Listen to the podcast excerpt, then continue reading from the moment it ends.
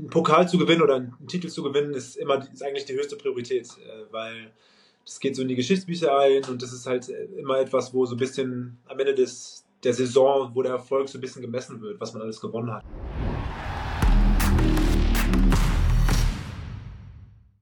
Servus und herzlich willkommen zu einer neuen Folge Bastis Corner und ich habe heute einen ganz besonderen Gast, einen Weltmeister, einen, der in Deutschland schon alle Titel gewonnen hat, die es zu gewinnen gibt.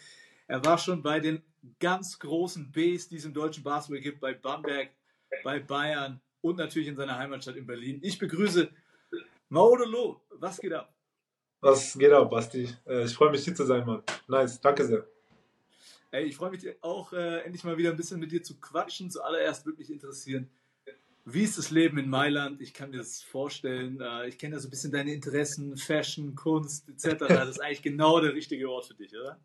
Ja, doch, doch, doch, doch, doch. Die Stadt ist ähm, bisher sehr cool. Ähm, genau, es ist der, der, der, der Fashion-Aspekt der Stadt ist schon sehr ausgeprägt. Also man merkt, die Menschen hier sind sehr gut gekleidet, es gibt wahnsinnig coole Läden. Ähm, also es gibt immer so ein bisschen was zu tun äh, außerhalb des Trainings, wo man sich so ein bisschen ablenken kann und andere Impulse so ein bisschen sammeln kann. Äh, das Essen ist sehr gut, das italienische Essen. Äh, und Mailand ist, ist, liegt auch ziemlich cool. Also es gibt es gibt coole Orte in der, in der Umgebung. Also der Como-See zum Beispiel, der ist in der Nähe. Schöne Orte wie Bergamo.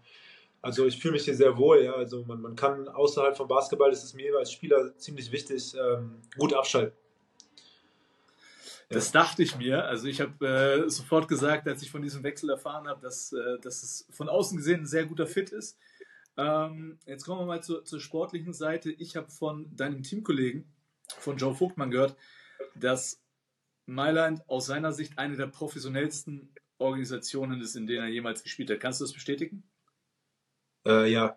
ja, ja, auf jeden Fall. Ähm, also man merkt schon, dass die Organisation auf einem sehr hohen, hohen Level agiert praktisch. Ähm, und äh, es versucht, also man, der Verein versucht für den Spieler alles so bequem wie möglich zu machen, dass der Spieler sich äh, im Idealfall halt eigentlich nur aufs Sportliche konzentrieren muss ähm, und dass abseits des Feldes so viel wie möglich alles organisiert wird. Und ähm, ich muss schon ehrlich sagen, dass das, dass das ein sehr hohes Niveau hat hier äh, bei Mailand und die Art und Weise, wie man reist, ähm, wie das Training gestaltet wird, ähm, das Thema Ernährung, ähm, die Wohnsituation, alles ist schon, schon sehr, sehr cool. Okay, das ist natürlich immer ein wichtiger Faktor, gerade wenn man so eine hohe Belastung hat wie ihr. Ähm, du bist, du warst zu Anfang, also nach, äh, nach der Weltmeisterschaft äh, zum Team gestoßen bist, äh, hast dich leider gleich verletzt. Ähm, dann war auch ein bisschen Unruhe, hat man von außen so ein bisschen mitbekommen. Äh, nicht sehr guter Saisonstart gewesen. Ähm, spürt man bei so einem großen Verein, auch mit so viel Tradition, auch nochmal einen besonderen Druck? Ich meine, du warst bei den Bayern, du warst bei Alba, das sind sehr große Vereine in Deutschland. Aber ist das in Italien schon nochmal eine, eine Stufe höher, wenn man bei bei so einem Verein wie Mailand spielt? Ja, also ähm, klar, es, es, gibt, es gibt gewisse Erwartungen, würde ich mal sagen, und äh, verschiedene Mannschaften haben andere Erwartungen. Und ähm, das ist aber auch etwas, was man dann im Voraus weiß, bevor man mit einer Mannschaft praktisch unterschreibt. Also ähm, hier in Mailand gibt es halt eine gewisse Erwartungshaltung, halt immer mitzukonkurrieren mit in den, in den äh, nationalen Titeln und halt auch in Europa ähm, eigentlich oben mitzuspielen und immer die Chance zu haben, in Europa maximalen Erfolg zu haben. Und äh, wenn das dann halt nicht funktioniert, dann, dann ist es dann ab und zu sehr, sehr schwierig und man versucht halt die Erwartungen zu erfüllen. Ähm, also klar, das ist schon ein Unterschied, würde ich sagen. Ja, auf jeden Fall ist da ein Unterschied. Du hast es angesprochen, ähm, die Erwartungshaltungen sind sehr hoch. Äh, Mailand will natürlich immer um Titel mitspielen. Jetzt steht ab dem 14. Februar ähm, der Pokalwettbewerb Coppa Italia ähm, an, der ähm, live bei uns bei Dein übertragen wird. Ihr startet in einem Final Eight Wettbewerb, was ja für uns deutschen Basketballfans was, was äh, Ungewöhnliches ist. Bei uns ist ja ein, ist ja ein Top 4 am Ende. Ähm, ihr startet gegen Trento, die habt ihr vor einem knapp einem Monat äh, habt ihr die geschlagen. Beschäftigt ihr euch besonders mit diesem Wettbewerb und, und, und merkt man, dass das ein Titel ist, äh, der auf jeden Fall am Ende auf der Habenseite stehen soll?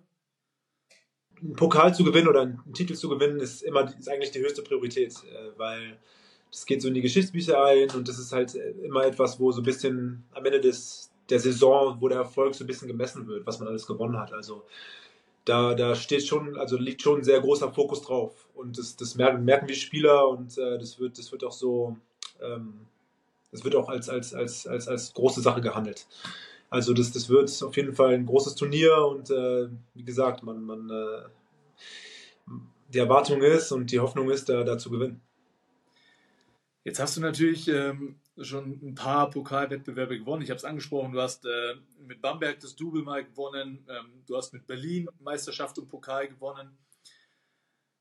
Jetzt äh, bist du mit Mailand da im Pokalwettbewerb. Da hast du natürlich jetzt auch ein paar Mitspieler an deiner Seite, die unfassbar viel Erfahrung haben, ja, wie, wie ein äh, Mirotic, wie, wie ein Nicolo Melli. Ähm, wie gehen solche Führungsspieler mit, sage ich mal, einer durchwachsenen ersten Saisonhälfte um? Hat man da schon nochmal so ein anderes Maß an Leadership äh, kennengelernt oder hast du gesagt, okay, ähm, das, das, unterscheidet sich wenig äh, wie in der BBL? Äh, also, wie gesagt, das Turnier ist ja nun, hat noch nicht angefangen, also äh, das ist jetzt alles nur hypothetisch, aber ich, ich gehe schon davon aus, dass ähm, ich meine, das kennst du ja auch als Spieler, dass sobald du oder die spiele, da, da wird die Intensität ähm, äh, wird einfach erhöht und man, man merkt, dass, dass es ein anderes Spiel ist, beziehungsweise dass, äh, dass Führungsspieler ähm, einen anderen Fokus haben und äh, anders auftreten und seriöser auftreten und äh, man merkt es in kleinen Kleinigkeiten, in der Art und Weise, wie, wie Spieler sich vorbereiten in der Kabine, im Warm-up, ähm, die, die Trainingseinheit vor, vor dem Spiel und äh, ich denke, das sind alles Sachen, die ich erwarte jetzt in, in, in, in den nächsten Wochen, wenn wir auch jetzt das, das, das Turnier äh, anfangen. Dass, äh, dass die Intensität, der Fokus und Zusammenhalt auf jeden Fall nach, nach, nach oben geschraubt wird. Absolut. Ähm, gib uns mal einen kleinen Einblick. Wo siehst du die größten Unterschiede zwischen dem Basketball in Italien und dem Basketball in Deutschland? Wow. Ähm, größten Unterschiede? Also ich habe beispielsweise, ich habe beispielsweise ähm, neulich ein Gespräch mit Leon Kratzer gehabt, der gerade in, in, Paris spielt und der meinte, die französische Liga ist im Durchschnitt so viel athletischer als die, als die deutsche Liga. Das ist für ihn so der größte Unterschied. Das, aus seiner okay. Sicht wird in Deutschland besserer Basketball an sich gespielt, äh, was ja. jetzt taktisch angeht. Aber die Athletik ist eine andere. Gibt es da so ein Merkmal in Italien, äh, das vielleicht heraussticht? Ich finde, ähm,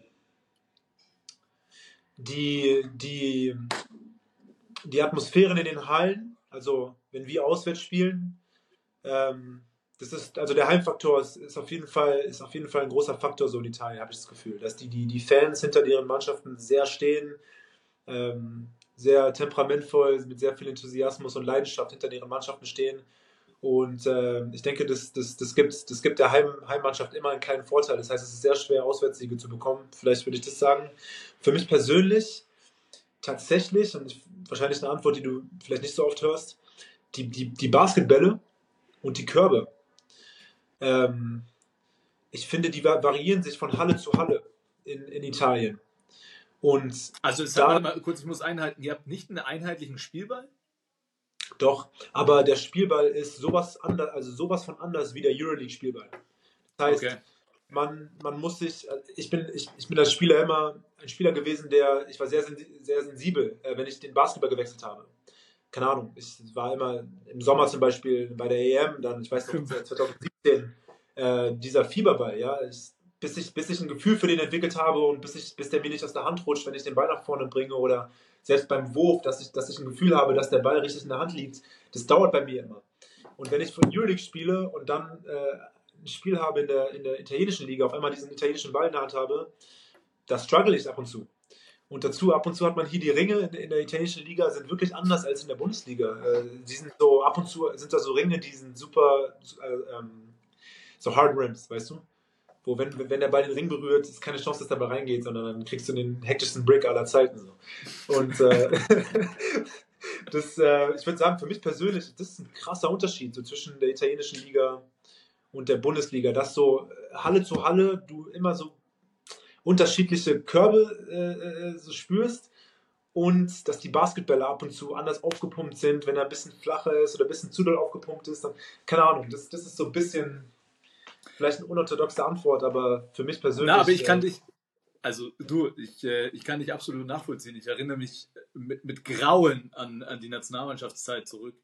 Ähm, wenn wir da von, von neu immer mit diesen komischen Plastik-Moltenbällen spielen ja, mussten. Äh, wenn da ein Tropfen Schweiß dran war, dann ist der durch die ganze Halle geflogen, dieser Ball. Genau. Ähm, deswegen kann Oder ich den Ansatz auf jeden Fall nachvollziehen. Wenn du einen Bodenpass spielst, weißt du, und der, der Ball also dotzt nicht, sondern so rutscht auf dem Feld. Ja. dann schmeißt du halt einen Turnover, weil der Ball einfach nicht aufkommt. Denkst du dir, das kann nicht wahr sein, so, weißt du? Also, ja. Ja, krass. Ja, das, das, das ist ein interessanter äh, Ansatz auf jeden Fall, den ich auf jeden Fall fühle. Ähm, ich weiß ja, du bist ein absoluter Liebhaber eines italienischen Gerichts. Ja. Für dich gab es ja keine Mahlzeit bei der Nationalmannschaft, äh, wo wir ja lange zusammen verbracht haben, äh, ohne, ohne die gute Spaghetti Bolognese. Merkst du da, also du musst mir schon sagen, du hast wahrscheinlich jetzt in Italien äh, bis jetzt so die, die beste Pasta gegessen, oder? Safe, safe, safe. Ähm, ey, ich, ich, die, italienische, die italienische Küche ist, ist, ist ja kein Geheimnis, ist einer der besten der Welt. Und ähm, tatsächlich, ich habe damals in, der Nationalmannschaft eine Spaghetti Bolognese gegessen, aber Spaghetti Bolognese ist eigentlich nicht das, das eigentliche Gericht. Normalerweise isst man die Ragout, also die, die Ragout-Soße mit Tagliatelle. Und das ah, habe ich hier, okay. ja genau, das ist ein Gericht, das tatsächlich aus Bologna kommt.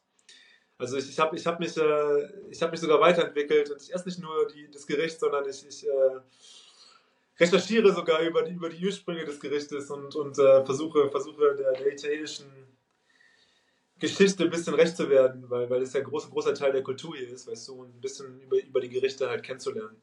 Ähm, nee, es macht schon sehr Spaß hier. Also es gibt, das Essen ist unfassbar. Ähm, egal in welchem Restaurant du essen gehst, äh, es ist, alles schmeckt gut und ist schon sehr krass. Was ich auch ziemlich krass finde, ich habe ein bisschen recherchiert, äh, weil, wie du weißt, meine Kinder sind große Fans von dir. Ja. Und äh, ich habe mir, hab mir mal euren Fanshop angeschaut. Also ich finde es überkrass, dass Trikots eurer Mannschaft, ich glaube, die kosten nur ein Fuffi. Also ich finde, da kann sich jeder, jeder Easy Credit BWL-Verein meine Scheibe dran abschneiden. Ja, wirklich, ihr habt richtig geile Trikots und die kosten einfach nur 50 Euro. Das kann ja gar nicht sein. Und die äh, sind wahrscheinlich noch von Giorgio äh, handgefertigt, ja? ja, also das, das, hat mich auch immer ein bisschen aufgeregt, in, tatsächlich, äh, als ich in Deutschland gespielt habe und auch bei der Nationalmannschaft. Erstens, dass wir Spieler für unsere eigenen Trikots halt immer blechen müssen und zweitens, äh, dass das auch so teuer ist, denke ich mir als Fan. Tut schon weh, so richtig Asche zu droppen, um sich so ein Trikot zu kaufen. Das ist nicht mal so ein kleiner, kleiner Kauf, sondern das ist schon Geld, ja. Ähm, Auf jeden Fall. Ja, und mich hat es gerade gewundert halt bei, ich meine, äh, ihr heißt äh, Armani Milano. Ja. Ähm, der, der Chef von, äh, von Armani sitzt Kurzzeit bei euch. Wie ist das eigentlich? Der, der, der wirkt als sehr sympathischer Mann, muss man sagen. Ja, ja, auf jeden Fall. Ich meine, das ist schon bemerkenswert, äh, wie sehr, mit, mit, wie viel Leidenschaft der hinter der Mannschaft steht. Und äh, man merkt richtig, dass, dass das schon so, so ein integraler Punkt seines Lebens ist. Also, dass er wirklich gerne Basketball schaut und äh, ich meine, der ist, ab und zu kommt er sogar zu Auswärtsspielen und schaut sich die an. Ähm, ist schon verrückt, ähm, die Leidenschaft, Leidenschaft, die er hat und, und wie sehr er diese, diese, diese Organisation supportet. Ja, das, äh, das herausragend. Ähm, Maodo, wir, wir sind schon zum Ende gekommen. Wir, ähm, wir wünschen dir auf jeden Fall alles Gute ähm, für, für den Pokalwettbewerb. Zum Abschluss ähm, soll ich dir noch ganz liebe Grüße von meinem Sohn sagen. Er übt jeden Tag Ey. den Killer, den Killer Crossover Reject the Screen von Maodo Lo. Stark, ähm, Mann, stark. Ey, das ey, freut mich. Bleib, liebe Grüße zurück, liebe Grüße zurück. Vielen Dank. Ähm, bleib gesund. Gesundheit Danke. ist das Wichtigste. Ähm, dir und deiner Familie noch eine gute Zeit in Mailand und äh, ich hoffe, wir sehen uns bald wieder. Danke, Basti, Alter. Danke, Mann. Danke sehr.